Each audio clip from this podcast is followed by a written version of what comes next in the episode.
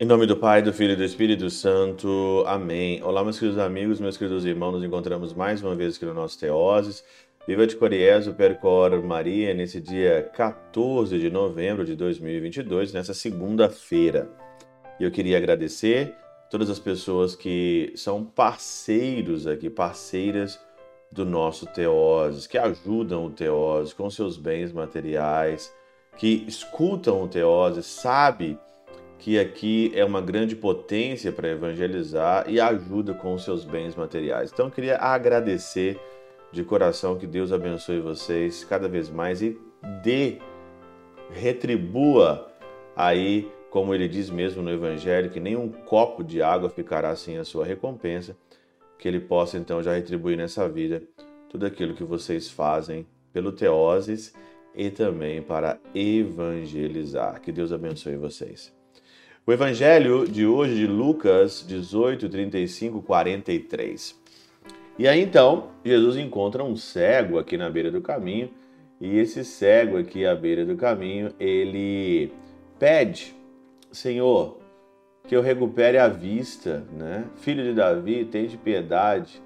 Cego chegou perto, o que queres que eu faça de ti? O cego respondeu: Senhor, eu quero enxergar de novo, eu quero enxergar de novo.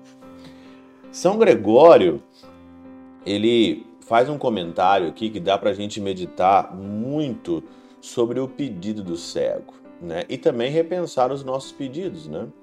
Ele diz aqui: o cego não pede a nosso Senhor dinheiro, mas luz.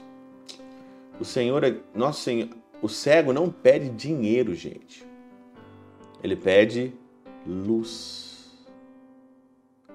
Guardemos-nos, pois, de lhe pedir riquezas enganosas, riquezas enganosas. Peçamos essa mesma luz, cuja visão é concedida apenas aos homens e aos anjos. Essa visão é concedida simplesmente aqui aos homens e aos anjos, e é a fé que nos conduz até ela. Como diz nosso Senhor ao cego, vê, a tua fé te salvou. Ele de fato agora vê e caminha ao lado do Salvador, porque se pôs a praticar o bem que experimentara. Olha, os nossos pedidos, né? Eu fico às vezes é, pensando quais são os seus pedidos diante de Deus, né? Será que talvez o nosso pedido deveria ser esse, que o Senhor nos livre da cegueira? Que o Senhor nos livre da mentira? Senhor, eu quero enxergar mas eu quero enxergar, Senhor Jesus, a verdade. No tempo hoje tão esquisito que nós estamos vivendo, que a verdade é como se fosse buscada, um, buscada uma agulha no palheiro, né? A gente está buscando aqui uma agulha no palheiro, a verdade ela é complicada hoje de ser encontrada. Será que o Senhor hoje. Será que muita gente não está cega? Será que não estamos cegos? né? Será que a gente não está cego? Será que você não está cego procurando aquilo que você quer, mas a realidade o Senhor não quer? Quantas pessoas, né, fazem essa oração, Senhor, que o Senhor faça o que eu quero. Que o Senhor possa entender que talvez o que eu quero é o que o Senhor também quer. Então, o que eu quero, por que o Senhor não faz então o que eu quero? Agora, aceitar aquilo que o Senhor quer, aceitar a vontade do Senhor, aceitar a proposta do Senhor, meu Deus céu, é muito complicada. E pouca gente hoje passa por esse âmbito, né? Será que nós não temos que, talvez, aqui fazer uma oração como o cego aqui hoje no Evangelho fez, né? O que queres que eu faça de ti? Sim, eu quero enxergar de novo, eu quero chegar à verdade.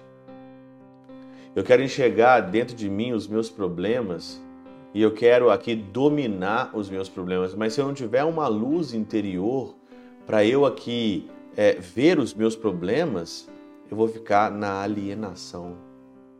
O que, que é uma alienação? Alienação é um lado da moeda aonde você não enxerga o que, que é realmente o que, que é, está alienado. Você só enxerga um lado. Você só enxerga o que você acha, o que você quer, e você esquece do outro lado de ver o que, que o Senhor quer, o que, que Jesus quer disso tudo, né?